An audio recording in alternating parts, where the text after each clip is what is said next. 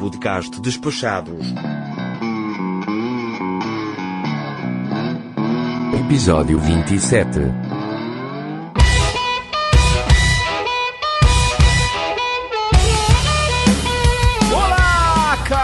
Áudio spec. Eu sou o Foca e você está no Despachados, o maior e melhor podcast de viagens da podosfera brasileira, quiçá mundial. Hoje teremos um papo sobre assuntos que afligem o viajante moderno: crise financeira, crise na economia, crise política, crise mundial, crise na aviação. Calma, caro ouvinte, nós vamos te dar dicas para você fugir de todos os pepinos que esse momento conturbado da nossa economia e da nossa política estão fazendo com que os viajantes fiquem preocupados. Mas hoje eu tenho aqui o maior de todos os milheiros da podosfera brasileira, quiçá mundial, Leonardo Cassol. Fala pessoal, fala Foca, vamos falar de crise, vamos falar de solução também. E para completar o nosso quadro de cronistas políticos e financeiros, eu tenho ela diretamente do Planalto Central. Muito bem-vinda novamente, Ana Carla. Olá, gente. Obrigado, viu, Foca? Eu acho que em tempos de crise é uma boa oportunidade para mudanças de hábito nas viagens. Com certeza.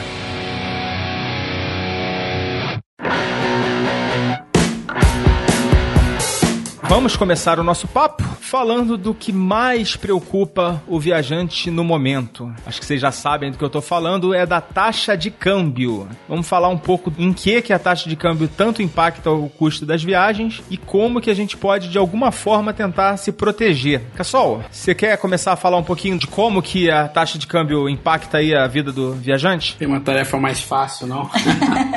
mas sim, ó, câmbio é complicado, mas o câmbio tem tudo a ver com a vida do viajante, mesmo aquele que é, viaja pelo Brasil. E eu vou explicar por quê. Primeiro, os custos das companhias aéreas, grande parte deles é em dólar, é dolarizado. O leasing das aeronaves, o combustível. Então, quando há uma valorização do dólar, como está acontecendo agora, há uma pressão de custos e a companhia, no mínimo, ela começa a fazer menos promoções. Mas, na verdade, ela começa a aumentar a tarifa e isso tem um impacto na vida do viajante. Mas vai muito além disso, porque vamos supor que você vai viajar pelo Brasil, justamente porque é, o dólar está alto e você está preocupado com o custo da viagem ficar é, mais elevado. Só que o que acontece? Todo mundo pensa um pouco assim quando é, o câmbio está se valorizando, se ou se desvalorizando. Quando está desfavorável, né? Quando não está tranquilo, nem favorável. Como todo mundo pensa igual, o que acontece é a demanda por pacotes, por viagens adicionais, ela aumenta muito e aí o custo aumenta junto, porque todo mundo é, vai querer ganhar dinheiro ou vai ficar com o hotel lotado e aí vai reduzir a quantidade de desconto, vai reduzir as promoções e por aí vai. Então não tem para onde fugir, né? O que acontece é que na verdade as promoções para voos internacionais elas começam a ficar, pelo menos no caso das passagens aéreas, bem mais atrativas, é, porque os voos vão né, reduzindo a ocupação, mas você economiza do lado da passagem Sim. e tende a gastar mais do lado do hotel. Do lado de todo o resto, né? Hotel, alimentação, passeio, ingresso. Exatamente. Tem como mitigar ou pelo menos minimizar o impacto? Tem. A gente pode falar sobre isso. Eu acho que vai interessar para os nossos áudio espectadores, mas é, é, uma questão complicada e nesse ano de eleição é um ano de muita incerteza política, muita incerteza econômica, porque dependendo da,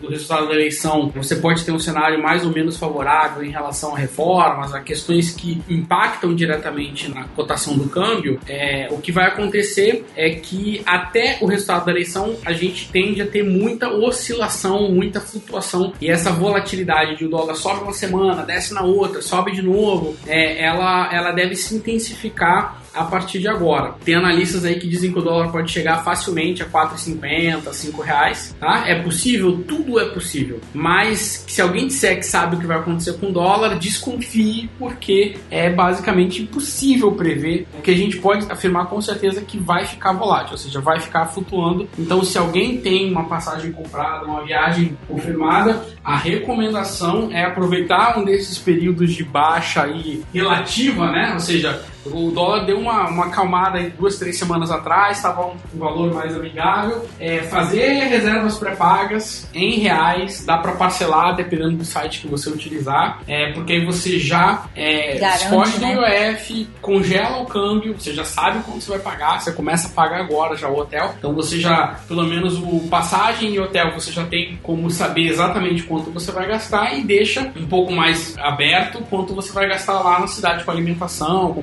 passeios, etc. Além disso, a recomendação é quem vai viajar esse ano, antes das eleições principalmente, se já não comprou moeda, tá atrasado. Verdade. Então tem que ficar atento, porque se o dólar tá ruim aí a quase 4 reais, a 3,90, eu não sei quando é que a gente vai exibir o programa, mas a gente tá gravando hoje, ele tá 3,91. Ótima referência. Pois é, ele pode chegar a 4,50 assim, piscar de olho, sabe? Em alguns dias. Como ele pode cair para 3,50, 3,60, não acredito. Também não. É, quem tem viagem marcada, não tem jeito, tem que pelo menos começar a comprar agora, né? Porque deixar para comprar na véspera é all-in, né? O cara pode ter um prejuízo danado. Pode ter, porque na verdade esse 4,50 que eu tô falando é um teto imaginário. Tem gente que fala de 5 reais. Exatamente, eu já ouvi até mais, já vi previsões é... até mais catastróficas. Impossível. O dólar já chegou a 4,50 alguns anos atrás, né? Seja, é, na verdade eu tava até comentando com a Ana antes da gente começar a gravar que em 2003, aliás, em 2002, né, na época da eleição do Lula, né, que o Lula ganhou, o dólar chegou a 4 reais, só que naquela época, né? Então se a gente atualizar esse valor, você vai ver que o dólar pode aprontar com a gente ainda uma boa de uma peça, né? Na verdade, não tem limite, né? Esse é, limite ele é imaginário, é uma questão de bom senso, mas é, às vezes o bom senso ele se, se esvai rapidamente quando você tem alguma crise ou algum fator agravante, alguma incerteza muito forte, né? Então a gente vê aí o debate político tá começando e aí vem ideias assim mirabolantes, ideias mirabolantes que causam reações muito fortes. Às vezes uma declaração de alguém que tá bem nas pesquisas é o motivo pro dólar no dia seguinte despencar, né? ou aumentar, na verdade. É, ou disparar, é, né? O real, exatamente, disparar acho que é mais correto. É mais fácil, né? Acontecer agora. Então, viagem com câmbio tem tudo a ver, tem uma relação direta e infelizmente a gente fica reboque porque a única coisa que a gente pode fazer para se proteger é isso que eu comentei, né? É você tentar aproveitar as promoções, tentar em algum momento você pare, ó, já sei quanto eu vou pagar, ou seja, você faz o orçamento, ó, se a viagem custa tanto, eu consigo? Eu consigo. E se planejar é, e ter uma margem de reserva, porque se tudo der errado e o câmbio avançar muito, você tem a opção de cancelar a viagem, que muitas vezes é perder tudo que pagou na passagem ou que pagou no hotel, mas dá para fazer reservas também, principalmente no hotel, dá para fazer reservas canceláveis. Principalmente no Booking, né? É. Os outros também tem, mas já debitam o cartão direto, né? O Booking é que tem essa opção. É, mas o hotéis.com muitas vezes quando ele debita, por exemplo, só para dar um exemplo, ele devolve se você cancelar. Não, sim, claro, ele devolve. Desde que você tenha feito uma reserva cancelável, né? Isso, isso. E tem o prazo, né, do cancelamento também, né? Não vai querer cancelar no dia, né? Exato. Então tem que ficar atento e para quem já comprou moeda, agora tá tranquilão, dá até para ter um lucro lá se for vender, porque, né, você tem uma vantagem é, da moeda ter se valorizado. Mas a maioria tá. Das pessoas que a gente acompanha não compram, não tem moeda estrangeira em casa, então vão precisar ir à luta, né? E aí, só um alerta também: o cartão de crédito ele acaba sendo uma loteria. É, quem gosta de cassino. Se você tá indo pra Las Vegas, leva o seu cartão de crédito. É, grandes Mas eu diria que é, é um jogo de azar, ou seja, a chance de você ter uma decepção é grande porque nesse ambiente de incerteza, se você der azar do dia do fechamento da sua fatura e o dia que você consequentemente tem que pagar o cartão, o dia do vencimento da sua fatura, deu uma disparada no dólar por algum motivo aquela semana, você vai pagar às vezes 10%, 20% a mais do que você efetivamente gastou. Então é muito incerto, é mais por uma emergência ali, algo que você não consegue pagar com outras coisas, enfim, acabou o dinheiro, você tá precisando, né? Eu, eu viajei agora recentemente, eu usei o cartão de crédito, mas para coisas mínimas, assim, né? Não, não foi o gasto principal da minha viagem, justamente porque tá muito claro que é um, um ano difícil e a nossa economia não deu nenhum sinal de recuperação, de que é, a gente pode contar que o dólar vai diminuir, né? E mesmo depois das eleições Sim. tem uma grande chance também, dependendo do que acontecer, de não ter uma grande mudança, de continuar um cenário de volatilidade pro ano que vem. Ah, não é uma questão de ah, acabou. Acabou o mundo. Fim do não mundo. viajo esse ano, né? Não é. é, é mais uma crise de tantas outras que a gente já passou. Mas tem que ficar ligado porque pode doer bastante no bolso e pode custar bem mais caro do que a gente que gostaria é, uma viagem, né? Então não dá para ficar é, alheio ao que está acontecendo. É, na verdade, o que, que vai acontecer? Vai exigir do viajante um planejamento ainda mais longo, né? De mais longo prazo e melhor, né? Que você consiga se planejar e fazer uma poupança, já começar a fazer uma capitalização para viagem em tempo maior, né? Para você ter como diluir, né? O custo do papel moeda que você vai comprar, que é o que a gente recomenda na maioria dos casos, né? Que você compre o, o, dinheiro, o dólar ou o euro em papel moeda, porque você vai pagar um IOF menor nesse caso e você ter na ponta do lápis tudo que você vai gastar, né? Tentar ver quanto custa os passeios, quanto custa o transporte, até despesas que a gente considera pequenas, né? No nosso dia a dia, de pagar passagem de ônibus, pagar metrô, cafezinho, essas coisas, colocar, né? Na ponta do lápis, porque isso tudo vai impactar o orçamento de uma viagem, né? No final, principalmente se for uma viagem longa, né? De muitos dias, se você tomar um café na Itália que custa, sei lá, 2 euros, você tomar dois por dia durante 10 dias, são 40 euros, né? Pessoal, quero aproveitar e até lembrar do episódio número 15, que nós falamos sobre câmbio, cartões, papel moeda, travel money. A gente falou tudo. Foi inclusive o primeiro episódio que eu participei. Eu tava super nervosa. Eu lembro você disso. lembra? tava mesmo. Aproveitem para ouvir esse episódio número 15 que teve muita informação legal, muitas dicas importantes. É, ele continua super atual. Sim. As taxas de IOF continuam as mesmas naquela época. Acho que só aumentou um pouquinho a do papel moeda, que era 0,38, alguma coisa assim, agora é 1,38. É isso, Cassol? Você sabe de cabeça? É, é isso.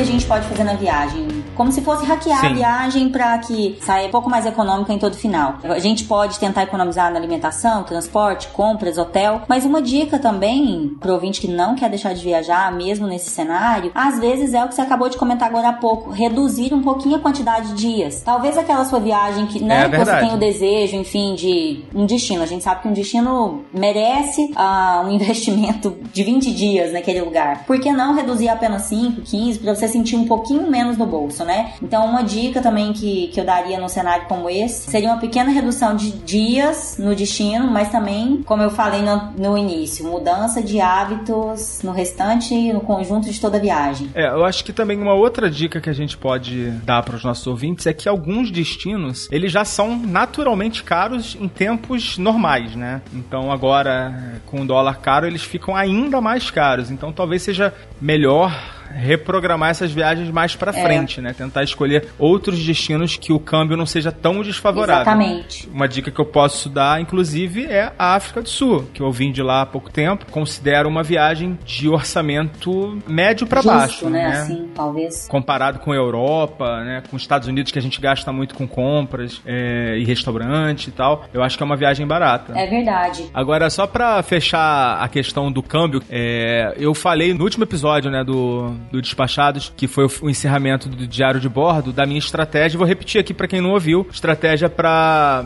minimizar o risco com câmbio foi uma estratégia que pra mim foi bem vencedora. Eu consegui economizar muito. É, eu sabia que esse ano, ano de eleição, ia ter estresse, né, no câmbio. O, o- o câmbio ia ter um, o dólar ia subir, enfim. eu- a expectativa é sempre essa. Ano eleitoral, dólar sobe. E sobe muito, né? No início do ano, eu consegui comprar Aliás, eu não comprei, né? eu tava até falando pro Cassol. Ao invés de você também comprar papel moeda todo mês, porque você, enfim, você precisa ir numa, numa casa de câmbio, algumas cobram taxa, né? Uma taxa mínima lá de transação, outras cobram o delivery. Então, assim, uma estratégia que você pode fazer também que simplifica muito a tua vida é aplicar em um fundo cambial, né? Existe hoje um milhão de corretoras é, virtuais, né? Que você não precisa ir em lugar nenhum e que você consegue aplicar o seu dinheiro em fundos atrelados à variação cambial. É, eu falei isso no, no episódio, no, no último episódio, que apliquei lá na.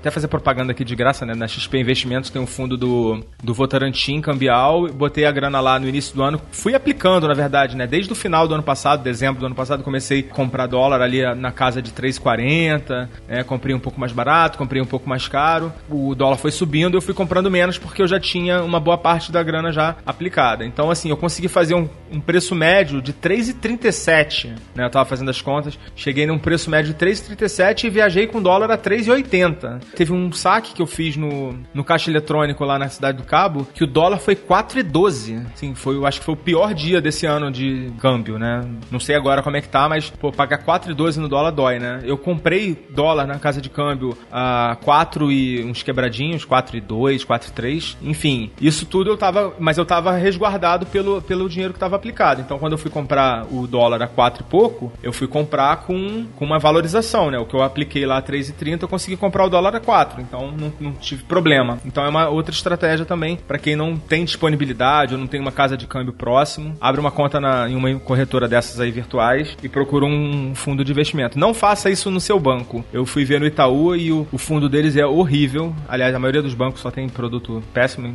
mas enfim, isso é outro assunto. Assunto para outro dia. Eu achei essa dica muito legal, até você foi a primeira pessoa que eu escutei comentando e tudo mais, e achei muito bacana. Queria aproveitar para perguntar pro Cassol que tá vindo lá de Portugal também, né, Cassol? Euro. Apesar de Portugal é dos países da, da zona do euro, acho que é o mais em conta, né? Mas o que, que você fez lá para tentar controlar o custo da viagem? Primeiro, uma correção. O IOF para compra de papel moeda é 1,1, não é 1,38, tá? Ah, 1,1. tá. Eu lembrava que era 1 e fui conferir que é 1,1 e o restante é tudo 6,38. Então é muito menor comprar o dinheiro espécie para quem, obviamente, precisa levar muito dinheiro, né? Os mais abastados aí tem as outras opções. Eu vou repetir daqui a pouco, quando você terminar, eu vou repetir uma, uma dica para quem não quer também ficar toda hora indo na casa de câmbio. Algumas cobram taxa, né? Uma taxa por, por transação. Que eu vou repetir uma dica que eu dei no diário de bordo, mas manda ver aí. Foi uma viagem atípica, a minha viagem de Portugal, porque foi 0800, foi pelo trabalho, então quase não coloquei a mão no bolso. Realmente, Portugal é um dos países mais baratos da União Europeia, não quer dizer Sim. que o euro esteja favorável, mas o que eu fiz foi usar transporte público sempre que possível. O Uber lá é muito barato, então, é porque a, a cidade é pequena, né, relativamente pequena, se comparado com grandes cidades no Brasil, e o Uber realmente é, é imbatível, assim. É, às vezes sai mais barato de Uber se você tiver em dois, em três, do que você ir no transporte público, para ter uma ideia. Isso em Lisboa, Cassol? É, em Lisboa. Então, a gente pegava Uber e pagava 6 euros. O, é o preço do ônibus. Estava em três pessoas, dividia por três, então em quatro, às vezes, é, saía bem vantajoso. Aham. E no mais é aquela coisa, né? O restaurante que você ia no mais chique, você vai no mais ou menos. Se você ia no mais ou menos, você vai no menos menos. Você vai no supermercado. Cassol, você tava falando Hum. do transporte. Você sabe quanto custa aquele o elétrico 28 lá de, de Lisboa? Se você for pagar só uma passagem? Eu acho que é 2,90, não é? O, vi- o 28, aquele. Ah, não sei. Não, não sei. Custa 6,50. Facada, hein? Euros? Euros, claro. Como eu te falei, foi atípico, então o pouco que eu tive que gastar lá, é, mas eu tento me controlar assim, né? De às vezes não ter. Por exemplo, lá beber água da torneira, porque é tranquilo, né? Botava água da- Eu gosto de água gelada, então eu botava, enchia uma garrafa d'água e botava na geladeira com água da torneira. Pra quem não quer, obviamente, compra água mineral no supermercado, que é muito mais barato. Se- Em vez de você pagar um, um, dois euros numa garrafinha pequenininha, você compra 50 centavos de euro uma garrafa grande, numa promoção no supermercado, né? Então, é aquela coisa de, de tentar achar algum meio dentro do teu padrão de vida, do teu padrão de, né? Tem, tem gente que se sente violentada de fazer algum tipo de economia, então, né? A gente é fazer alguma concessão, né? Fazer alguma é. concessão. Então, se aquilo machuca muito, então gasta aquilo e economiza de outro lado. Ou seja, aquelas coisas que não te afetam muito, né? Eu, por exemplo, lá tava muito quente, então ficar andando grandes distâncias no calor, assim, me incomoda demais. Então, uma economia que eu não fiz foi no Uber, entendeu? É, ar-condicionado, ah, você vai tranquilo, entendeu? Então, se eu tivesse que pagar um euro a mais ali, eu preferia economizar na água. Mas cada um sabe onde dói o seu calo, né? Sim. Então eu não tenho problema nenhum também de comprar lanche pra comer no hotel, em vez de ficar jantando todo dia em restaurante, né? Então se eu almocei num lugar legal, eu compenso na janta. E por aí vai, é o que eu tento fazer. E essa questão que a Ana colocou da duração da viagem é isso. Eu geralmente já faço viagens mais curtas, por esse e por outros motivos. Então, em vez de deixar de viajar e fazer uma viagem, você vai descobrir que 10 dias, sei lá, se você viajava 15, 20, você vai descobrir que 15 ou 10 dá pra ter muita diversão, entendeu? Dá pra aproveitar Exatamente. bastante. Até uma semana, cara. Até uma semana dá pra fazer uma viagem longa, Legal. né? Pra longe. Sim. Conhecer uma cultura, um outro país tranquilamente.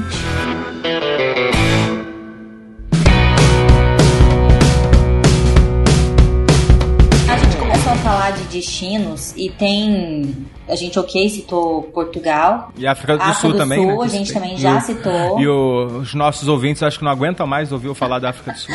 Ah, mas quem vai fica apaixonado, né? E tem, e tem essa Chega parte do do Sul. câmbio. Tá sendo patrocinado pela África do Sul. Pois é, parece até, né? Mas não, quem dera. Se quiserem patrocinar uma próxima, né, Foca? Repete o destino, não tem problema. Pois é, vou de novo, vou lá de novo. Mas, gente, outro destino que eu não conheci, mas algumas pessoas já me deram feedback é, é sobre o câmbio favorável foi a Croácia. Croácia e Grécia. É, hoje até o Gabriel Barcelos está indo pra Turquia, Turquia e Grécia. Foi hoje e eu comentei com ele, falei, ó, eu quero um bom feedback, porque quando eu fui pra Turquia eu também senti também o, o câmbio favorável. Mas tem alguns lugares que você percebe que você pode ter um benefício maior, né? Então tem destinos que a gente pode recomendar no exterior. Polônia também. Quando eu fui também pra Europa, não fui pra Polônia, mas outras pessoas que foram pra Polônia também recomendaram. Eu fui só pra Berlim, fui pra Alemanha e achei que o destino era super econômico. Então tem uma série de lugares e o, e o ouvinte pode optar por destinos mais econômicos e tentar fugir daqueles mais caros. Eu ia inclusive perguntar pra vocês Sim, sim. qual destino, por exemplo, nessa época que vocês não, não recomendariam com o câmbio desfavorável? Ó, um que eu vou desrecomendar fortemente é a Austrália. A Austrália já é um dos países que são caros, que se o dólar tivesse a dois reais era caro. É um destino super caro. Quem tá planejando fazer uma viagem pra Austrália por esses meses, né, até o final do ano, ou no início do ano que vem, eu recomendo fortemente que reconsidere. E assim, pra não dizer que eu só tô falando da África do Sul, eu acho que é, destinos na América do Sul, né, tem ah, uma possibilidade de você ter uma economia em relação à Austrália, Europa, Estados Unidos, Canadá. É, vou falar da Argentina. A Argentina passou por uma recente, nova recente desvalorização, né? Mais uma vez a moeda deles foi sofreu um- uma porrada aí de 30% em uma semana. Pra eles é péssimo, né? Porque eles perdem é, o valor da moeda deles, mas pra gente é uma oportunidade de fazer turismo num país vizinho, próximo, né? E com um câmbio um pouco menos desfavorável pra gente. Então tem aparecido bastante promoção, né, Cassol, pra Argentina. Tenho vontade de conhecer Mendoza, ainda não conheço. Tenho muita vontade de conhecer. Espero que nos próximos meses aí apareça alguma oportunidade pra eu ir lá. Boa. Desrecomendo, né? Já que esse foi o pedido, Londres. Caro, é uma das cidades mais caras da Europa. Lógico, dá pra você economizar, dá pra economizar, dá pra ficar Tem o trauma da Coca-Cola também, E né? o Tem trauma, da Coca-Cola que eu já contei, que foi a Coca-Cola mais cara da minha vida, 28 reais e pior que eu- foram cinco consumidos na minha mesa, então eu tive que pagar quase 150 reais de Coca-Cola. É pra comprar um caminhão pipa. KS pequena, menos de 300 ml, não é Coca-Cola, né, refil não. É- Eu adoro essa história. Mas é caro mesmo, né? Não é uma cidade. Primeiro pela moeda, que é uma moeda super valorizada. Eu acho que tem que ficar atento. E só uma, uma aulinha de economia grátis rápida. Esse efeito do câmbio, quando algum país tem uma desvalorização muito grande da moeda, num primeiro momento você tem de fato um aumento de poder de compra da moeda estrangeira. Ou seja, se você for lá trocar moeda, você vai conseguir mais. Mas isso acaba rápido, por quê? Porque geralmente o que acontece é uma pressão inflacionária muito grande em que os preços sobem em pesos, no caso você deu o exemplo da Argentina, e aí Sim. a tua moeda troca pelo um peso maior, mas aquele peso já não compra mais aquilo que comprava antes. E a Argentina tem Sim, tido sim. uma inflação muito alta, né? Eu tive na Argentina no ano passado, eu não achei nada barato como era, sei lá, da última vez que eu tinha est- estado lá. É. É, nem Cara, se compara, achei preços do Brasil, preços do restaurante que eu pago no Brasil, roupa, o preço do shopping do Brasil. E antigamente você tinha, era alegria lá ir lá comprar, assim, dava, você se sentia o mais rico. E agora nada disso. Então assim, pode ser que dê um alívio, mas é um alívio temporário. Então não adianta você planejar a viagem pra Argentina no ano que vem, no fim do ano, achando que vai lá, tá tudo barato, vai pegar pechincha por conta desse efeito câmbio, porque ele, ele é muito temporário, ele é muito rápido, né? Porque os preços, principalmente a economia globalizada, como a economia da Argentina, é, os preços rapidamente se adaptam, ou seja, eles sobem em pesos e aí você tem uma compensação disso, dessa desvalorização. É uma pena, mas é a verdade. Perfeito. A Ana tava falando do amigo dela que tá indo pra Tailândia. Essa semana, né, teve um uma crise cambial na Tailândia. Eu acho que a moeda deles Não, lá o se dele era desvalorizou 20% Turquia. de um dia pro outro. na Turquia, Turquia, e Grécia.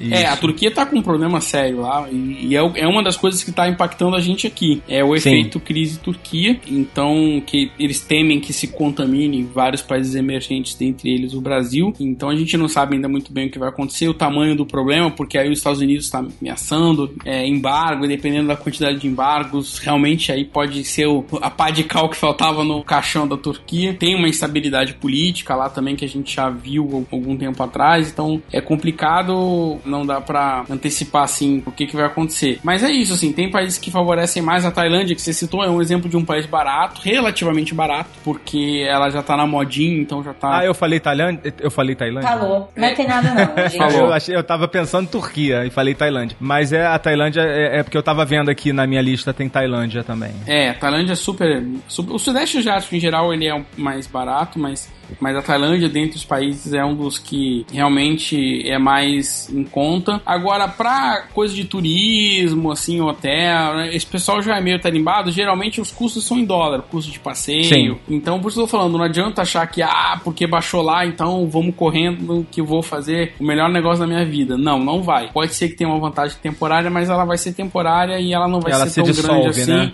porque o pessoal não é bobo e eles sabem que se eles trabalharem naquela faixa de valor, em pouco tempo aquilo que eles tiveram de retorno não vai compensar. Então eles já, já sobem o preço rapidamente. Ó, economias que já passaram por crise, como Argentina, Brasil, a pessoa já sabe o que fazer, entendeu? Então É. não, não se preocupe, é papum, entendeu? No, no dia seguinte tem um aumento de preço. Isso é verdade. Só em defesa, assim, dessa gongada que você deu na minha dica de- da Argentina, eu... Não, não dei gongada, não. A, a dica é boa, só tô falando assim, é, eu sou economista, não posso deixar. É, não, é porque eu, eu tenho dois feedbacks. Um de uma pessoa que foi assim há uns três meses atrás e uma que foi mês passado. A que foi há três meses atrás falou que as coisas pra comprar, principalmente é, souvenirs, compras em geral, tava caro, né? Mas a comida não tava tão cara, a comida tava vantajosa.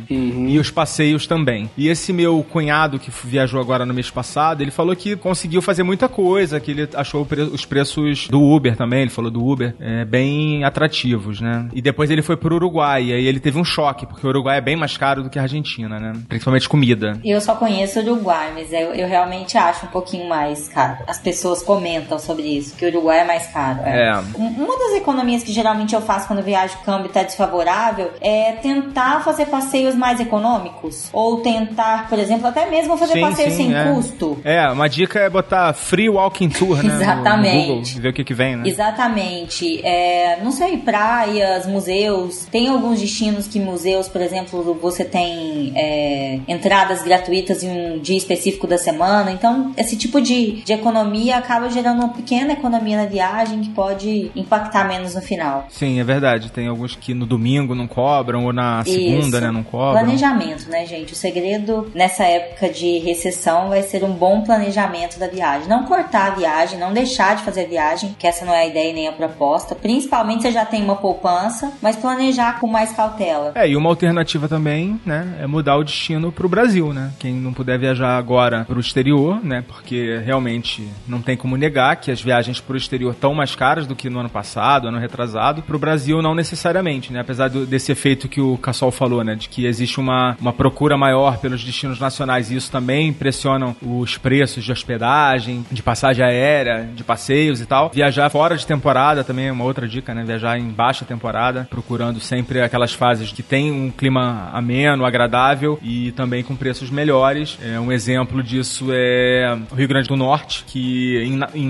novembro tem um clima muito bom, né? E é metade do preço de janeiro, por exemplo, né? Sim. Então, se você tiver essa flexibilidade, né, e essa possibilidade de optar pela baixa temporada, eu sei que tem muita gente que fica com raiva da gente porque não pode, né? Cada vez mais eu também tô f- sendo forçado por conta de eh, calendário escolar a viajar em alta temporada, mas, né, fica essa dica aí também pro, pro nosso ouvinte. Exatamente. Uma outra dica, gente, aproveitem para utilizar as milhas. Né? A gente tem um programa sobre milhagem, Certeza. a gente já falou bastante sobre isso. Quem não utiliza, não valoriza suas milhas aí de cartão, tem que ouvir o episódio, ouvir as preciosas dicas do, não do de- Cassol. mas não deixar as milhas vencerem. É importante controlar isso, né? Cassol, tem alguma dica em relação a milhas Cassol? Alguma estratégia para esses tempos de crise? Muda alguma coisa? Milha boa é milha usada ou monetizada, vendida, então tem que ficar atento para não deixar vencer e onde tiver oportunidade de ganhar a milha, se o preço for o mesmo, né? Se você estiver fazendo, é. não estiver gastando a mais, é aproveitar. Por exemplo, no, no Brasil eu pago tudo com cartão de crédito, nada com débito, porque não tem, né, variação cambial, não tem esses problemas que a gente comentou no início do programa. Uhum. Não tem IOF. É, mas ao mesmo tempo ganha milhas. Então por que vou pagar no débito se eu posso ganhar milhas e pagar no crédito, né? Então é, são pequenos hábitos que às vezes, né, se eu for comprar um eletrônico, eu fico olhando as promoções, às vezes pego uma promoção que acumula 10, 20, 30 pontos para cada real. Então a televisão já rende uma viagem, uma geladeira já rende uma viagem. Eu tenho várias viagens aqui na minha casa. Eu olho pra minha televisão, ela me rendeu uma viagem, minha geladeira me deu outra, minha mesa da sala me deu outra. É. Assim sucessivamente, né? Meu celular não rendeu porque eu comprei ele fora, mas. É... Comprou na Aí, vai, aí rendeu uma, bo um bom, uma boa economia, né? O celular que eu dei, é, rendeu uma economia.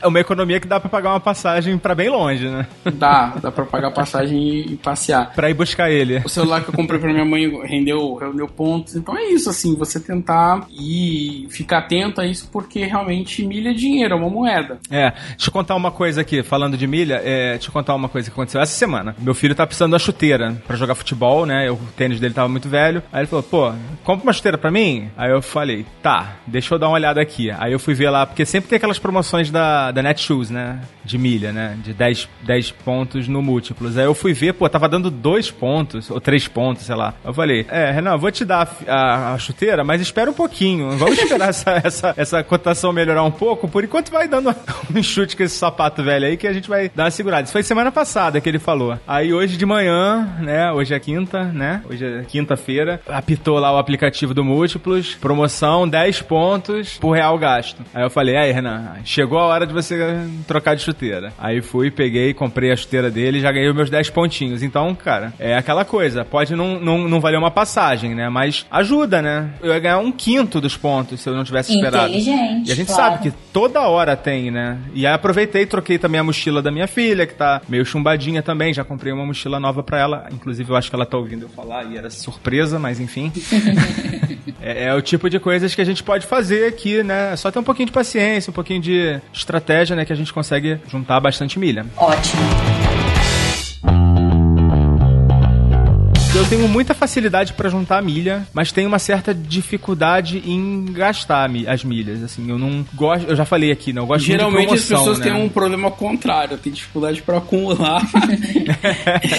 Mas então, aí o que, que eu fazia e achava, me achava um criminoso, né? Vendia as milhas, né? Hoje, antigamente a gente era. A gente tinha um monte de pudor, né? De falar de vender milha, mas agora parece que o negócio tá oficializado, né? Não tem mais nada de. de não, não paira mais nenhuma dúvida sobre esse comércio de milhas aqui, né? Que existe no Brasil. Ou existe, Cassol? Não, ainda tem um- uma pressão dos programas, das companhias aéreas, na verdade, né? Os programas de fidelidade lavam as mãos, mas as companhias aéreas, elas não gostam, elas tentam inibir pelo regulamento, dizendo que é proibido, enfim. Mas, preto no branco, decisão judicial, por enquanto, todas favoráveis a usuário, dono das próprias milhas, ele faz com elas o que quiser. É o que temos hoje. É. Cara, mas olha só, eu tenho a impressão de que a Max Milhas deve estar levando muito passageiro para os sites das empresas aéreas. Porque quando a cotação da empresa aérea é melhor do que a cotação em milhas, ele empurra o cara para lá, né? Ele aponta o cara para o site da, da empresa É, aérea. mas Deve- aqui no caso as companhias aéreas entendem que o passageiro iria pra lá de qualquer jeito. É, É, o passageiro é dele. Ou seja, ele só foi lá barganhar pra tentar comer a margem da companhia. Quando ela tá mais caro, ele não compra nela. Quando ela tá mais barata, ele compra nela. Então, na verdade, fato, a companhia aérea perde no sentido de quando ela tá com uma margem grande, ela tá com um preço maior, ela pode perder o cliente para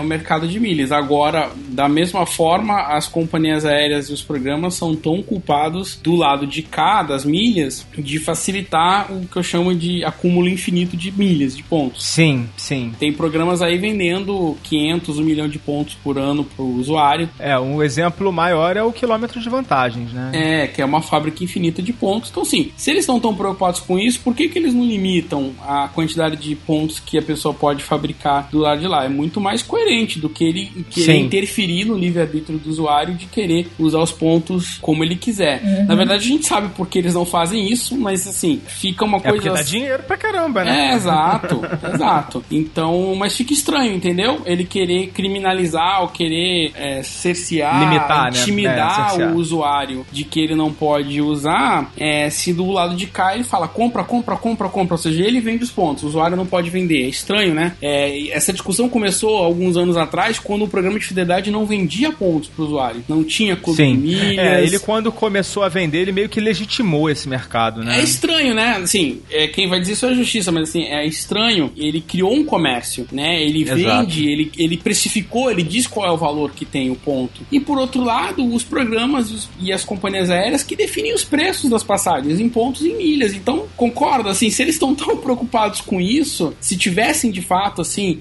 é, preocupados com isso, eh, se eles definem o preço, é só a companhia aérea e o programa de fidelidade criarem menos assimetrias de preços. Porque se tá tão barato num programa de fidelidade, ou é a companhia aérea que tá cobrando caro, ou é o programa de fidelidade que tá cobrando barato, entendeu? Ou os dois. Então, por que que isso tá acontecendo? Por que que não tem uma harmonia de preço? É, de qualquer forma, ele controla as duas pontas, né? Cabe à companhia aérea também, às vezes ela perceber que ela tá fora do range de preço, ela tá muito, né, tá muito alto o preço dela. Sim. Por isso que ele tá encontrando mais barato lá no programa. E é uma questão, sabe, é, eu acho que eles têm todos os instrumentos na mão pra tratar desse problema sem precisar ir lá prejudicar o usuário. E eles estão se dando mal, porque na justiça eles estão perdendo, né? Já tem alguns, É. alguns casos julgados e todos eles em prol do usuário. É, a Latam implementou umas regras, né, de limitar Limitando em 25 o número de pessoas que você pode enviar. Então, assim, isso teve alguma mudança ou isso foi revertido de alguma forma? Porque, apesar de 25 ser um número razoável, né,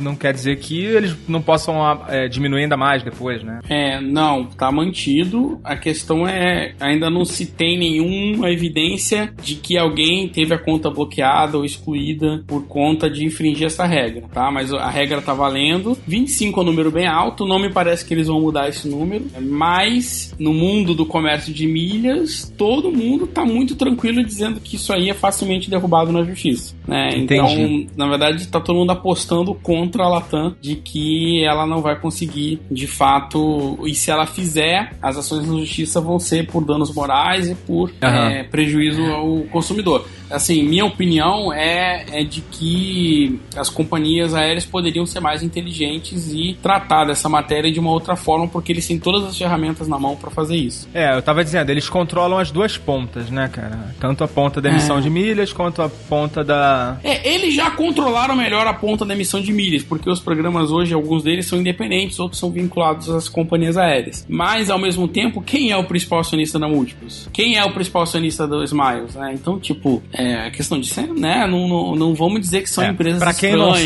sabe, para quem não sabe, são as companhias aéreas, né? É. Ela tem Gol respectivamente. É, não, não exatamente a- as companhias aéreas, mas as famílias que as controlam, né? Então, assim, não, não são estranhos, né? Assim, eles têm independência, autonomia empresarial e tudo, mas eles têm acordo, eles têm contratos. É, é uma questão, na verdade, é um problema que o último responsável por ele é o usuário, entendeu? É, e vai ser um perde-perde. A companhia aérea também vai perder a partir do momento que o usuário tem a conta bloqueada suspensa, ele está suspendendo um cliente. Né? Pensa Sim, bem, sim, olha que sim. situação estranha. Você está suspendendo um cliente que é de um programa de fidelidade. Fidelidade. seu, né? Então, como é que você vai fidelizar? Quanto mais esse cliente tem milhas, mais fiel ele é àquela empresa, né? Como é que você Mas vai fidelizar utilizou- alguém que você tá chicotando e dizendo que ele tá proibido, menino mal, não pode mais usar a sua conta, não pode mais resgatar pontos? É, estranho, né? Então a palavra fidelidade ela se perdeu no meio de tudo isso em conta de interesses empresariais que hoje parecem que estão deturpando um pouco o, o primórdio ali. Lógico, são empresas, tem que dar resultado.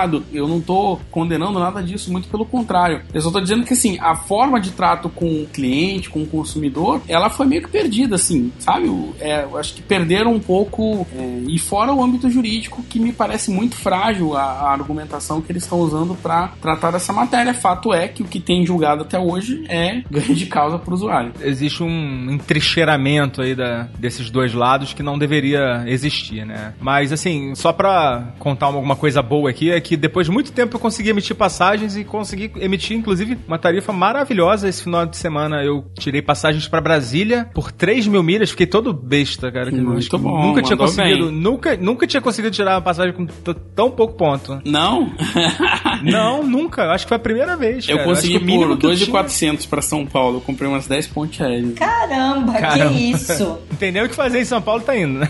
Não, não, é que eu vou com frequência, né? Então eu aproveito quando tem essas promoções, eu compro, compro de lote, assim. Compro já um monte. Pô, mas São Paulo, Brasília por 3 mil, eu acho muito bom, né? Não, é excelente. Pegou o melhor preço, assim. São Paulo, Brasília, é, esse é o menor preço que você pode encontrar.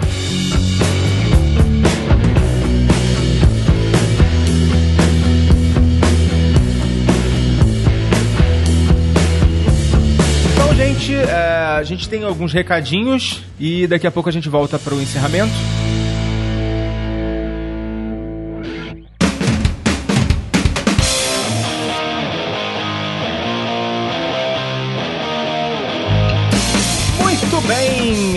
Vamos para o nosso bloco de recados aqui do encerramento desse episódio. Hoje a gente tem um monte de recado, não é, Ana? Temos, tem muitos recados. Coisas boas vindo, hein, Foca? Com certeza. Eu vou fazer uma coisa que eu não faço há um bom tempo. Vamos mencionar aqui muito respeitosamente todos os nossos padrinhos. Nosso grupo de padrinhos, ele cresceu recentemente, né? Assim, a gente ainda Bastante. a gente ainda não pode, assim, dizer que temos um programa autossustentável, mas assim, a gente tá caminhando para isso. Inclusive, a gente tá com uma, com uma agenda bastante cheia, né, de gravações aí para as próximas semanas. A gente vai aumentar a periodicidade nesse próximo, nesses próximos meses. Isso aí é um compromisso nosso. A gente não conseguiu fazer é, mais do que um episódio por mês, infelizmente, nesses meses aí do início de 2018, mas agora a gente tá bem animado e nossa agenda tá cheia, né? Agenda cheia, conteúdo rico, muita informação para os ouvintes. Exatamente isso. E vamos começar aqui mencionando os nossos queridíssimos padrinhos, começando pelo Benigno de Jesus Júnior, que só quer ajudar a gente, mas a gente resolveu agradecer assim mesmo. Também temos o Joey da Silva e o Paulinho Siqueira, que são apoiadores despachadões. E nós temos também, Ana, os nossos vids. Você sabe o que que são os vids? Claro que eu sei. Os Very Important Despachados. É, isso mesmo. Fazendo uma analogia, né? Existe o VIP, mas aqui a gente tem o VID, os Very Important Despachados. Exatamente, que tem acesso lá à nossa sala VIP. Então, a gente quer agradecer os Very Important Despachados, o Pedro Alves Bezerra Júnior, o Robson Campos dos Anjos, o Walter Bernardo, meu conterrâneo, o Rafael Bulhão, Isso, Rafael, lá de São Luís. São Luís, exatamente. Rafael dá altas dicas legais São Luís. Fernanda Marques, De Aracaju. de Aracaju. Ah, Foca, lê- você sabe os destinos de cada um. Conta pra Não, eu não sei de todo mundo, não. o Henrique. O Henrique é do Rio Grande do Sul. Isso, o Henrique, eu sabia o sobrenome dele, mas não tá registrado com o sobrenome dele, mas eu sei que ele é lá do Rio Grande do Sul. Pronto, eu também lembro dessa parte. Tem outro despachadão que é o Jefferson da Silva. Tem mais vídeos por aí, vindo por aí. A Juliana, Juliana Siqueira, Caroline Sobrinho, o Pablo Magref, é isso mesmo, né? Isso. E o Fábio Costa. E como já sabido, a gente tem alguns carinhas que também são fodas, né? Fodas bagarai. que são os nossos é, padrinhos também, topzera. E madrinhas, né? Padrinhos e madrinhas, é verdade, né? Você lembra que antigamente tinha muito mais padrinhos? Mas agora estão aparecendo as madrinhas por Isso, aí. isso, exatamente. Isso mesmo. É, os topzeiras, o meu querido amigo Gabriel Barcelos, que está na Grécia nesse momento. Desculpa, na Turquia. Logo em seguida na pertinho, é Grécia. pertinho. pertinho, do lado. É, Rodrigo, Rodrigo Casorlas. Isso. Isnardo Vila Roel. Rodrigo, ganhador do, do despacho ao repasse. De tudo. É. Rodrigo é Caxias. Ah, a Ana, quem será a Ana? É você Oi, mesmo, né, Ana? Sou eu, eu sou eu. Sou uma madrinha. Não basta madrinha ser top. apresentadora, né? É, tem, claro, né, gente? Não, não pode só apresentar, já falei. Tem que ser padrinho ou madrinha. E Ana, são esses, né? Os nossos padrinhos top. Mas a gente tem uma categoria que é mais do que top. E você sabe quando o padrinho é mais do que o top, ele é o quê? Ele é Rogério Miranda. Ele entra na categoria Rogério Miranda, exatamente. Ele é Rogério Miranda, não. Ele, é da não é o categoria. Rogério Miranda. Ele não é Sim. o Rogério Miranda, né? mas ele entra na categoria que é o, o Hall of Fame Rogério Miranda, que foi o nosso primeiro patrono, né? E que acredita na gente desde sempre, incentiva a gente. E ele tem um incentivo num valor um pouco maior, né? E agora ele não, não é o único. A gente tem também o Bruno Araújo de Souza, que foi o nosso participante que venceu lá o, a- o despacho repassa presencial que a gente fez lá na hamburgueria o holandês, lá em São Paulo. A gente tem o Nilvan de Oliveira Júnior, que também deu um upgrade na associação dele, se transformou aí num padrinho da categoria Rogério Miranda. Amamos vocês. E tem também o Elter de Melo, que eu não faço ideia de quem seja. Eu gostaria muito de conhecer, se você está ouvindo a gente aí, Elter, por favor, entre em contato. É, nosso e-mail, nossas redes sociais, é tudo despachados, né? Nosso e-mail é contato, arroba despachados.com.br. E a única coisa que eu sei do Elter é que ele é advogado e é aqui de São Paulo. Mas não sei mais nada Manda um dele. direct. Manda um direct pra gente. Pelo Instagram, né? Uhum. Isso aí. E a gente tam- também, Ana, umas avaliaçõezinhas lá no iTunes. Que eu já eu não leio há algum tempo, e tem algumas, não muitas. Se você tem acesso aí ao iTunes, se você tem o aplicativo de podcasts do iPhone, só entrar lá, clicar para avaliar a gente. Por favor, se você der cinco estrelinhas, ficaremos gratos. E você- se você fizer um comentário lá, a gente lê aqui ao vivo no Despachados. Muito bem? Muito bem. Em janeiro desse ano, a Leila Combs, nossa amigaça Leila Combs, ela deixou uma mensagem pra gente. Excelente podcast com um dos temas que mais amo, viagem, tanto para os veteranos quanto para quem está começando, muitas dicas fundamentais. Recomendo demais. Eh, em fevereiro, o FCT Vader escreveu: O Despachados é obrigatório para quem gosta de podcast e de viajar. Concordo com você, Vader. Será que é o Darth Vader? Acho que foi a mensagem do além. o Gabriel RB Net, que eu não sei se é o Gabriel, nosso padrinho, será? É sim. Ah, ele escreveu: Adoro ouvir as histórias dessa turma, rir e me inspirar para minhas próximas viagens. Muito obrigado, Gabriel. Fica ligado que vai vir algumas histórias aí muito legais. É, agora, em junho desse ano, o Júnior Vieira escreveu ótimo podcast de viagens, tema não muito explorado e nem atualizado nos podcasts por aí. Verdade, concordo com o Júnior. Tem poucos podcasts falando sobre viagem. Gostaria que tivessem outros pra gente poder trocar ideia, pra gente poder ouvir também, né? Participar, mandar mensagem, encher o saco. Vale a pena ouvir, ele continua. Parabéns pelo trabalho. Muito obrigado, Júnior. Temos também a mensagem do Arlan França. Recomendo, bem didático, interessante. Gostei sobretudo dos episódios da viagem aos Estados Unidos, mais curtos e cheios de dicas. Parabéns pelo trabalho. Agradeço pela mensagem. Ele gostou do diário de bordo do ano passado, que a gente fez lá no Canadá e nos Estados Unidos. Formato um pouco diferente, mais rápido. Algumas pessoas também curtem esse formato. E o Lucas WS escreveu: Cara, eu fiquei muito animado com a África do Sul e de repente você fala que as fotos estavam no Instagram? Mas qual é o seu Instagram? Ô Lucas, o nosso Instagram é o arroba despachados, não tem mistério. A gente não é muito criativo com essas coisas. É só botar lá no Instagram despachados que tem uma porrada de foto dessa viagem que a gente fez. Eu com a minha esposa, né? A gente, eu, lá pela África do Sul. E essas foram as mensagens. Por favor, gente, entra lá no iTunes, façam as avaliações e deixe os comentários pra gente ler aqui. Se demorar um pouquinho, não tem problema, fica ligado que a gente uma hora vai ler, tá? Eu prometo. Vou aproveitar e ler um e-mail que a gente recebeu da Atina Elite. Acho que é assim que se pronuncia. É, eu não sei, Diferente. Atina ou Atina, não sei. É, depois manda uma mensagem pra gente, tá? Atina ou Atina pra gente. Ou Atina, é. E o sobrenome que é bem especial também. Eu acho que se fala Elite. Eu acredito que seja assim mesmo. É, eu acho que a gente errou tudo, mas enfim, vamos lá. Vamos ler a mensagem da, Caraca. da Atina ou da Atina. Olá, galera dos despachados. Viajo desde os 5 anos, quando meus pais me levavam como bagagem. Risos.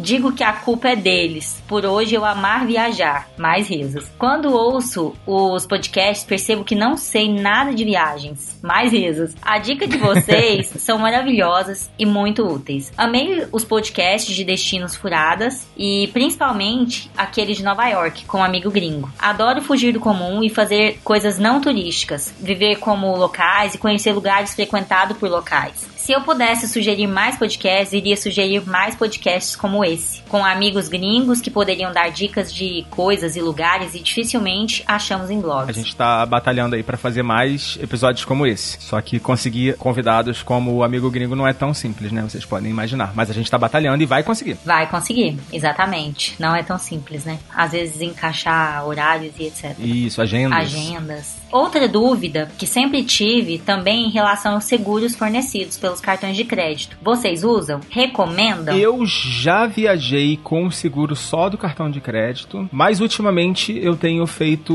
um segurinho por fora. Porque eu acho que não é um custo muito alto, é, enfim, fico mais tranquilo. Mas muita gente viaja apenas com o seguro do cartão de crédito. É importante você que está ouvindo aí a gente ter em mente que algumas operadoras elas passaram a exigir uma apólice, a emissão de uma apólice prévia, ou seja, anterior ao início da sua viagem. Por exemplo, o cartão Elo, que foi da última viagem que eu fiz, inclusive eu falei que tenho feito ultimamente, mas essa última eu não fiz. Eu emiti as apólices pelo Elo. Eu entrei em contato com a central de atendimento do Elo e eles emitiram uma apólice por uma seguradora normal, como se fosse você estivesse entrando em contato com uma, uma seguradora dessas aí, AIG, Assist Card. Eu não lembro qual era exatamente, mas era uma dessas aí que tá no mercado aí, que são conhecidas. Então eles emitiram uma apólice normal, como se estivessem pagando um seguro para mim. Então, assim, eu fiquei bem tranquilo nessa última viagem em relação a isso, usando o seguro do cartão, mas é importantíssimo ficar ligado para ver se você precisa emitir, porque alguns cartões não exigem que você emita a pólice, nem que você avise, nem que você faça o aviso de viagem. Outros exigem que você faça um aviso eletrônico, é, enfim, que emita alguma coisa por meio eletrônico. E, e esse cartão Elo que eu tenho, fui me informar antes, né, para não correr nenhum risco, e realmente ele emite essa pólice, é uma pólice normal, né, ele manda por e-mail e você fica coberto. Então fica essa dica aí. Você usa, Ana? Ou você costuma fazer por fora? Então, utilizei várias vezes, vários anos seguidos, enfim, o Visa Platinum e etc. Depois mudei, mas confesso que na última viagem, aquela viagem que eu fiz longa pro Canadá, não cobria todo o período e eu achei muito válido, achei que não é um custo tão alto também comparado a, a geralmente o investimento que a gente faz em uma viagem, né? Sim. Então eu também recomendo, principalmente se tiver com um orçamento um pouquinho mais tranquilo, eu, eu acho que vale a pena fazer um seguro sim, além do seguro de cartão. Uma coisa que eu não consigo avaliar para passar para os nossos ouvintes é o atendimento, né? Porque aí eu acredito que vai variar muito de operadora para operadora. É, e eu, graças a Deus, nunca precisei usar, é, acionar o seguro no exterior, né? Ai. Eu já quase precisei, mas a gente acabou não usando, então eu não consigo avaliar. Eu acompanhei um caso recente de alguém no Instagram que, bom, a pessoa chegou nos Estados Unidos, desembarcou, o fato é bem esse, viu, gente, o relato. Desembarcou e no próprio desembarque, o marido começou a passar muito mal, muito mal. Eles pensaram, nossa, teve alguma intoxicação alimentar do voo, comeu alguma coisa de errado, porque ele começou a sentir muitas dores abdominais. Comeu alguma coisa de errado é ótimo. É, é, bom. Não era para ter comido. Não, mas não era isso. Foi pro hospital, Não chegou era? no hospital, era apendicite. Meu Deus. A pessoa foi operada na mesma noite que ela desembarcou. E eles só tinham seguro de cartão de crédito. Então eles deram um relato e etc. falando: olha, é, a gente tá pegando todos os comprovantes, tudo bonitinho, porque a gente vai ser reembolsado. Agora, gente, eu vou ter que entrar em contato com a pessoa que eu conheço. Se, não me- se eu não me engano, se chama Cacau. Vou perguntar pra ela: e aí, deu tudo certo? Já passaram os 40 dias, conseguiram ter o, o reembolso e etc. Depois eu conto pra vocês. Mas É. foi um caso de uma cirurgia que precisou ser feita e que a pretensão deles, porque o valor montante final cobria, que provavelmente vai ser feito pelo cartão. Então depois eu dou notícias, porque vai ser um caso interessante. Eu já vi alguns relatos de pessoas que usaram o seguro do cartão Platinum e foram muito bem tratadas, foram muito bem recebidas e atendidas. E também já vi relatos de pessoas que não foram tão bem atendidas, que não se sentiram tão cobertas assim. Então, assim, é complicado a gente dizer faz isso ou faz aquilo, né? O que eu costumo dizer é faz o que você se sente mais à vontade. Se você tá de boa com o seguro do cartão, vai com o seguro do cartão. Se não, faz um seguro por fora. Que também não quer dizer que vai ser a mil maravilhas. Conheço histórias também de gente que, mesmo com seguro, acabou tendo muitos problemas. Teve uma história, não sei se você lembra de umas senhorinhas que estavam num balão lá na Turquia e o balão caiu. Da minha madrinha. Sério? A minha madrinha, ela conta essa história rindo. Isso foi no Fantástico. Uma porrada de gente se machucou feio. Bom, Foi isso mesmo? Teve a fatalidade, uma caso, né, e etc. Não sei se eu já contei isso também, porque também sou a contadora de histórias, meu Deus. não lembro de você falando disso, não. Não, teve um caso muito grande, assim, de um balão que caiu de uma altura bem grande. As pessoas se machucaram muito mesmo, foi bem feio. Assim, acho que ninguém que tava lá achou graça disso depois. Acho que não é o caso da sua madrinha. Bom, é da sua madrinha? Eu já estou aqui rindo muito por dentro, porque a história da minha madrinha é muito engraçada. Eu acho que eu vou gravar gravar uma vez, vou colocar lá no nosso Instagram. Ah, então faz isso. Não, faz melhor. Vamos botar aqui no podcast. Vamos pedir pra ela contar a história. história é muito, assim, a gente ri bem depois. Tem- a história tem duas etapas. Primeiro, ela caiu tá. de balão e depois, quando ela voltou pra Istambul, pra enfim, ah, vou pegar meu voo de volta, ela tomou uma queda numa sauna, uma queda amor de bem Deus, brusca numa sauna, meu Deus, ai, ela é muito engraçada. Mas enfim, Coitada, gente. Mas enfim, é, voltando à história do balão, assim, eu sei que essa história foi um caso de pessoas que tinham seguro contratado por fora, não era seguro do cartão, e tiveram milhares de problemas, porque assim, precisava voltar num avião especial, não sei o quê. não, não é o caso da E o minha seguro madrinha. não cobria, logicamente, porque tinha que voltar, acho que de primeira classe pra poder vir deitado. Hum. Alguma coisa assim. Sim. Ou então vir com uma maca. Eu acho que a Mariana lá do Galecast, acho que ela já fez uns programas sobre problemas médicos a bordo. Recomendo pra quem quer saber como que funciona essas coisas. É bem complicado. Mas enfim, não era disso que a gente tava Não, falando, é. né? Vamos voltar pro e-mail da, da Atna. Exato, então, Atna, sou de uma cidade interior do Paraná e moro numa colônia alemã. Sim, falamos alemão desde criança e mantemos algumas tradições, costumes e culinária. Vale uma visita, hein? Guten Tag, Aham. Atna. Disso a gente gosta, hein, Foca? Vale uma visita. Já senti que foi um convite. Será? Amo conhecer cidades pequenas. Quando viajamos, adoramos alugar um carro e tentamos conhecer as cidadezinhas além das cidades grandes. Para ver o que tem de perdido nesse mundão por aí. Será que rola podcast sobre cidadezinhas não famosas também? Olha, achei uma boa ideia, hein? Também Cidadezinhas achei, que pouca gente conhece, será? Hein? Aham. Não, e olha que interessante, esse tema é muito interessante. Pode ser cidadezinhas no Brasil, no exterior, enfim. Pode ser no mundo inteiro. Pode ser. Já pensei num monte de lugar legal. Dá pra fazer até mais de um episódio, né? Porque o que não falta é cidadezinha. Curti. Anotado. Continuando, gostaria de deixar aqui meus parabéns pelo programa e parabéns pelo empenho e vontade de todos vocês de fornecer conteúdo divertido e de qualidade para todos. Espero muito ouvir despachados ainda. Meu vício diário. Parabéns, pessoal. Sucesso a todos. Atenciosamente, Atina, Atina Elite. Conta pra gente o seu nome pra eu nunca mais errar. É, obrigado, Atina, pelo seu relato. É, gostamos muito de ouvir. A gente tem recebido poucas mensagens, né, por e-mail. Acho que o pessoal não tá mais usando muito e-mail, mas fica aí a dica pra quem quiser interagir com a gente, tiver ah, histórias ou pedidos, sugestões, reclamações, o canal tá aberto. Só pra lembrar, né, contato. E agora, Ana? Vamos falar um pouco mais do encontro em Brasília, É, gente. vai ter um encontro em Brasília? Ninguém nem, nem está sabendo? Ah, Só não? o pessoal do grupo, né? Quem tá ouvindo agora pela primeira vez não deve estar sabendo. Então volta tudo. Conta pra gente, Foca. Conte você, você que é a brasiliense do grupo. Aliás, você. Olha, gente, vamos lá. Eu sou brasiliense do grupo, uma das. Decidimos, né? Votamos, fizemos uma votação. Se você ainda não faz parte do nosso grupo fechado lá. Agora não é mais fechado, né? É, não é fechado. É, mas corre lá, porque qualquer hora Fecha, dessas fecha é. de novo, hein? Se ficar muito grande. Tá bem lotado, vai estar muito legal. É. É, a gente tá interagindo muito lá. É um grupo no Telegram. Quem não tem Telegram é só baixar. Telegram, o Foca fala Telegram e eu falo Telegram. Ah, gente, esse lance Eu falo Telegram e o É. E WhatsApp. WhatsApp, é. No Brasil, vocês entendem, né? Tem várias formas de se dizer.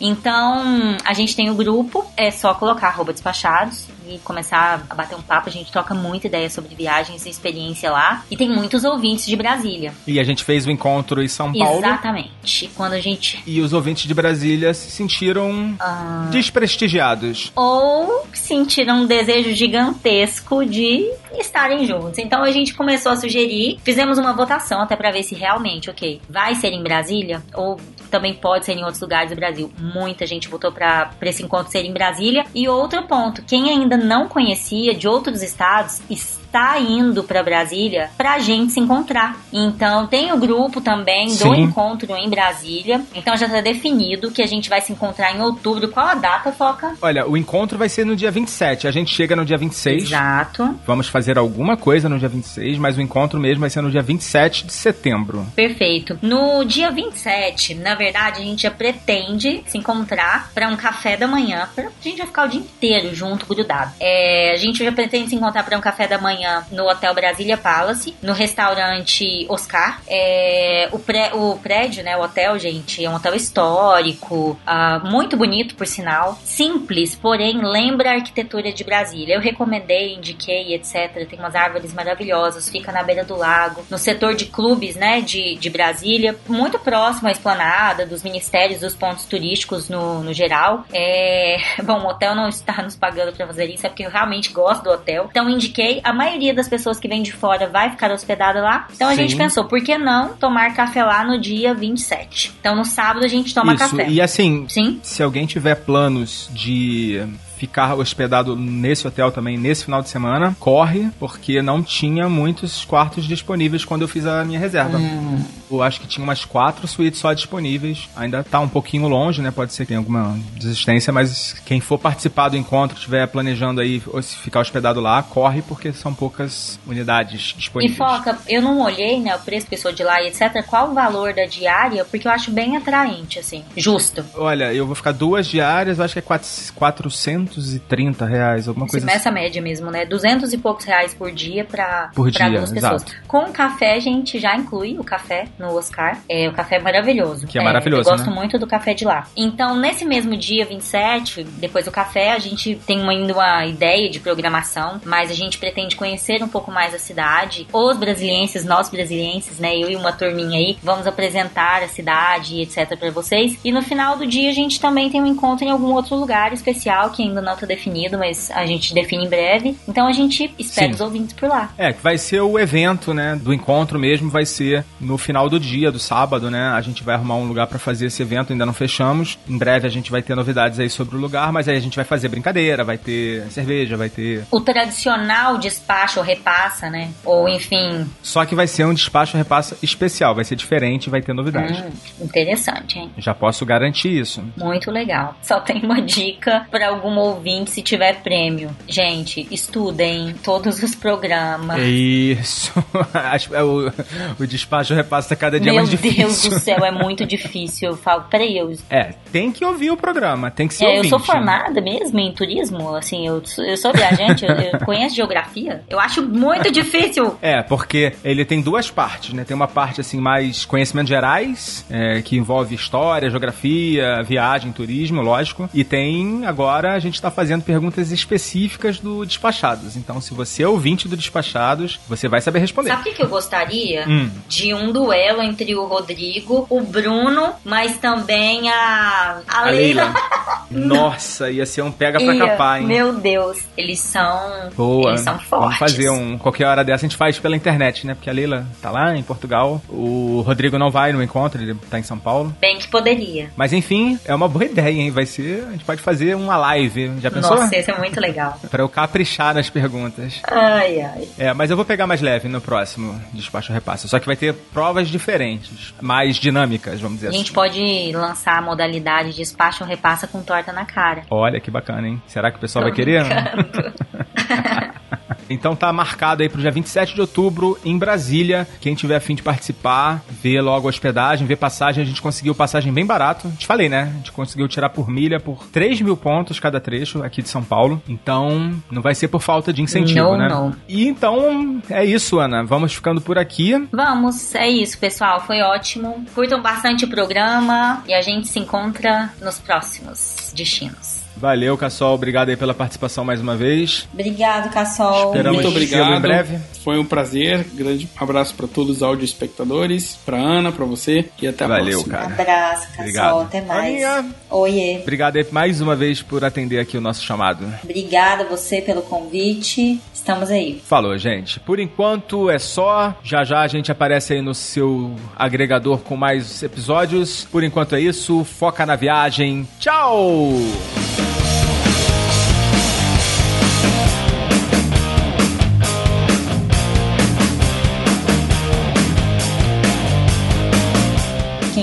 Utiliza, não valoriza suas milhas aí de cartão, tem que ouvir o episódio, ouvir as preciosas dicas do, não, do de- Cassol. não deixar as milhas Não- vencerem, né? Acho que eu senti uma indireta. Foca, para. Eu nunca contei o segredo pra ninguém. Eu compartilhei só com você, agora você colocou. Mas eu não falei nada. colocou eu só isso, falei jogou pra não deixar vento. vencer.